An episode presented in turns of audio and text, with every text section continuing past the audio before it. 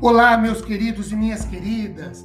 Sejam muito bem-vindos a mais um podcast cujo objetivo é o de expor o mais dinamicamente possível um trecho da palavra do Senhor para a edificação de nossa vida e fé. Meu nome é Ricardo Bresciani. Eu sou pastor da Igreja Presbiteriana Filadélfia de Araraquara, situada na Avenida Doutor Leite de Moraes, 521, na Vila Xavier. É sempre uma grande alegria levar a todos vocês mais uma reflexão bíblica. Hoje, a partir do livro de Jó, capítulo 5, versículos 17, 18 até o 27. E eu pedirei que você acompanhe a leitura durante a exposição.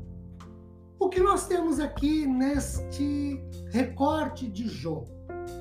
De acordo com o comentarista Francis Bacon, ele chama de o sofrimento como, como instrução de Deus, ou seja, ele dá uma ideia de que o sofrimento é didático ou pedagógico, instrutivo. E citando McLaren, ele diz que nestes versículos nós podemos encontrar, abre aspas, os frutos pacíficos de tribulações sofridas da forma correta fecha aspas. E são identificados aqui, de acordo com ele, McLaren, que é citado por Bacon, pelo menos seis desses frutos. O primeiro deles está no versículo 17: Bem-aventurado é o homem a quem Deus disciplina, não, não desprezes, pois, a disciplina do Todo-Poderoso. Um homem afligido por ser bem-aventurado. Aqui, o sofrimento é uma evidência do castigo e da correção de Deus para o homem. Em segundo lugar, é identificado no verso 18, quando lemos porque ele faz a ferida e ele mesmo a ata, ele fere, suas mãos curam, que Deus faz a ferida para poder curá-la. Stevenson diz que aqui, abre aspas, Deus é um cirurgião celestial, fecha. Deus permite que o homem sofra a dor mas ele também fornece os meios para a cura.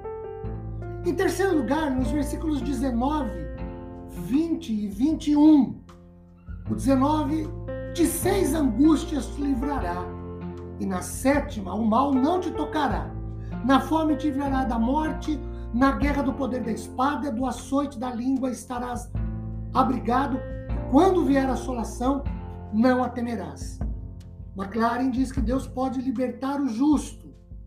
As angústias, fome, guerra, açoite, calúnia, assolação, as feras e talvez até a estiagem.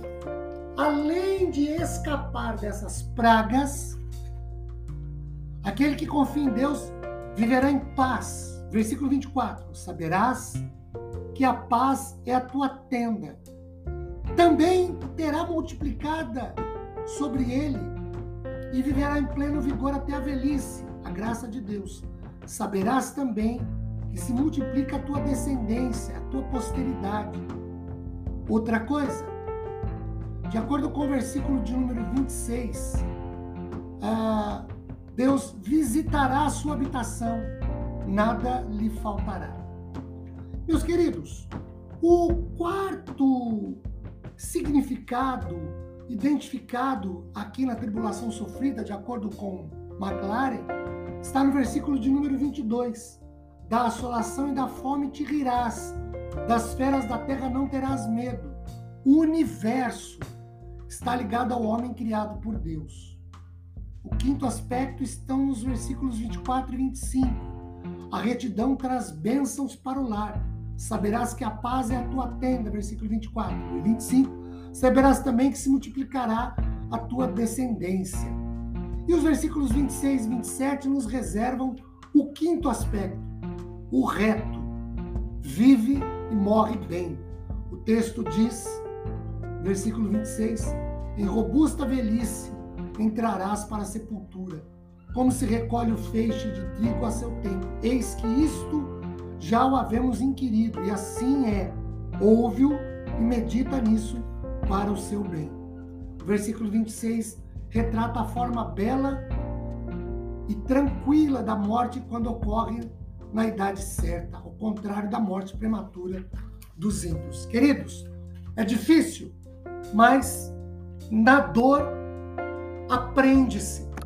Não é à toa que a Bíblia diz que há mais sabedoria na casa do luto do que na casa onde há festa, porque na casa do luto se para para pensar, analisar a vida. Jó fala que é bem-aventurado o homem a quem Deus disciplina. E aí nós nos perguntamos como assim? A disciplina dói. A disciplina, ela é um castigo. Pois é. Mas quando o homem ele é disciplinado por Deus, ele é feliz, bem-sucedido e ele se realiza. Meus queridos e amados, que Deus nos abençoe ricamente, disponibilizando-nos consolo e conforto após meditarmos sobre um texto de Sua bendita e santa palavra. Amém.